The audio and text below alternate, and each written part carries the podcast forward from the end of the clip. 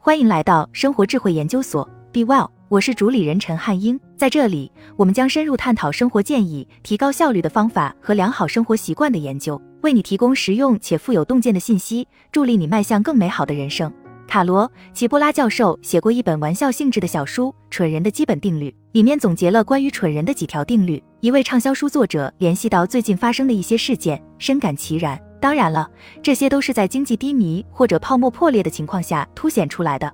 如果是不同的光景，也许里面列举的例子就会被摆上神坛。蠢人占百分之八十，而且都以为自己是另外的百分之二十。如果你确实是那百分之二十，那一定不要低估另外百分之八十造成的潜在危害。划重点：第一条定律，人们总是低估周围的蠢人数量。第二条定律，某个人是否愚蠢的概率与这个人身上的任何其他特征都没有关系。第三条定律，蠢人就是损人不利己的人。第四条定律，不蠢的人往往低估了蠢人的潜在危害。第五条定律，蠢人是最危险的一类人。你的祖先摸过蛇，喝过有臭味的水，你大概不会这么做了，因为那个终极的流媒体网络已经给你上过人生课，让你了解了先人犯过的错，那些知识已经印在你的脑海里面，我们称之为本能。总之，直觉有利于预测未来。直觉告诉你，如果你靠近狮子，它就会吃掉你，诸如此类。不过，还有一些决定，那些我们的社会做出的决定，他们的微妙性、复杂性已经超过了本能。我们对这些挑战如何反应，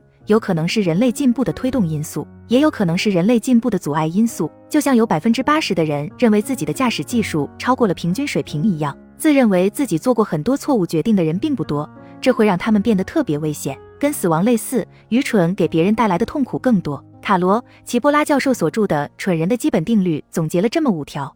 第一条定律，人们总是低估周围的蠢人数量。第二条定律，某个人是否愚蠢的概率与这个人身上的任何其他特征都没有关系。第三条定律，蠢人就是损人不利己的人。第四条定律，不蠢的人往往低估了蠢人的潜在危害。第五条定律，蠢人是最危险的一类人。齐波拉教授用新的定义给一个司空见惯的词带来了不一样的味道。愚蠢决定是损人不利己的行为，就像我们低估了蠢人的数量一样，我们也低估了商界以及看似成功的人士的能力，做出损人不利己的愚蠢决定的能力。成功实际上是一种麻醉剂，会让你更喜欢冒险，令你的周边视野受限，无法正确评估现实和风险。横轴对自己是否有利，纵轴对别人是否有利。损人不利己是蠢人，利他不利己是无助者。利己利他的是智者，损人利己是强盗。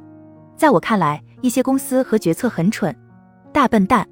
大公司因为质量更大，所以糟糕主意的惯性也越大。自二零一五年以来，苹果就一直在研究这个糟糕点子，甚至连乔纳森·艾维都干不掉这个项目。据 The Information 报道，艾维先生认为，VR 将用户与外界隔绝开来，令用户与其他人疏远，让用户看起来一点都不时尚，而且 VR 也缺乏实际用途。艾维的设计团队不相信消费者愿意长时间佩戴头显。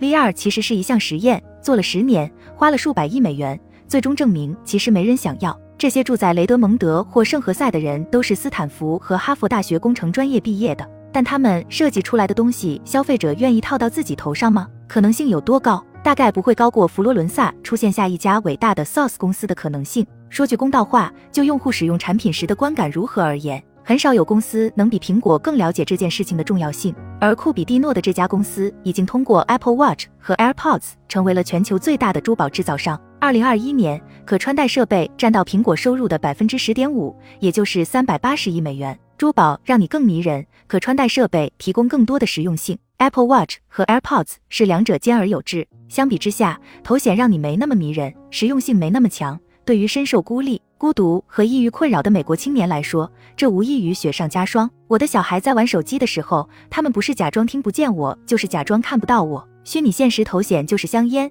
戴上去魅力也会减分。苹果二零二一年的收入分解。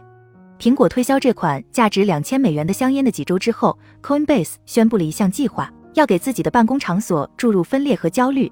这个加密货币交易平台正在测试一种软件工具，员工要在每次互动之后用这款软件互相评分。如果同事说了一些你不喜欢的话，你应该给对方点赞，并说明他们可以如何改进。每一位员工都会分到一张积分卡，分值范围为一杠十，得分较低的人会被认为可信度较低。而同事在考虑要不要听他们的意见的时候，应该考虑到这一点。没有比这更扯的了。我们这个物种有一种超能力，那就是合作，而组织是利用这种能力的手段。Coinbase 的工具就是鼓励反对合作，就是这样。这套流程是大型对冲基金桥水开发的，是创始人瑞达利欧那个极度透明愿景的一部分。达利欧当然可以为自己的管理方法行之有效列举出两千二百三十亿个理由，但是我们也有理由相信，对于有一个事无巨细的积分卡来跟踪自己表现的各个方面这件事情，只有一小部分人能忍。在桥水，百分之二十的员工会在第一年内离职。大家看到有员工在卫生间里哭泣，而类似性丑闻这样的职场政治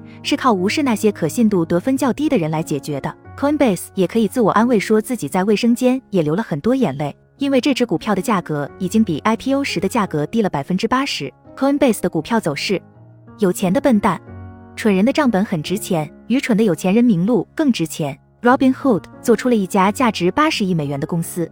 这家公司汇编了一份人员名单，这些人普遍存在一种特定形式的愚蠢、金融文盲。这家公司的账户的价值中位数为二百四十美元，自去年夏天上市以来，其股票价值已经缩水了四分之三，对投资者、客户和社会都不利。愚蠢。最近，加密货币 Luna 也往区块链上面放了一份类似的清单，并做出了超过四百一十亿美元的市值，然后轰然倒塌了。硅谷的一位令人讨厌的播客主持人正在汇总一份最新的蠢人名单。这名主持人在恳求牙医和小企业主投资埃隆·马斯克对 Twitter 发起的收购案。为了换取以百分之三十五的溢价收购 Twitter 的权利，这些投资者需要向这名播主支付百分之七的手续费，还得贡献百分之十的收益。他的这番推销让 CNBC 那条像查克一样交易的广告一点都不像广告。对于马斯克来说，这是愚蠢的，因为这让人进一步感受到其收购 Twitter 一事的绝望。当马斯克让他的律师为自己退出收购协议寻找一条合法的开伞锁时，这就是他给人留下的印象。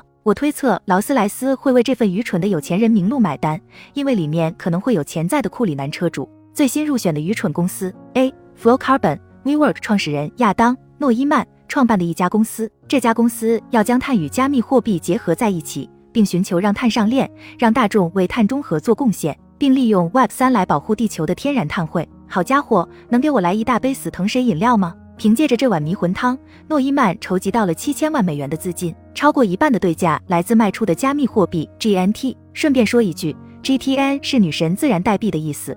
我祈祷这家公司可以成功，可以熬到发布招股说明书，说不定我也会成立一家公司，把 AI Meta Renewable NFT 去中心化。我可以拿出销售 Community Based EBITDA 代币的收益，为这家公司提供资金。没错，这件事当然可以做。所以，回顾一下蠢人的基本定律，你就会发现那几条定律总结得非常精辟。不要低估蠢人的数量，而且一个人蠢不蠢跟有没有钱没有关系。如果按照利己和利他把人们分为四个象限的话，蠢人就是损人不利己的那种，而且是危害性最大的一种人，甚至比损人利己的强盗还大。而不蠢的人往往低估了这一点。好了，以上就是今天的分享。如果您有什么看法，欢迎在下方留言与我们交流分享。期待我们下次相遇。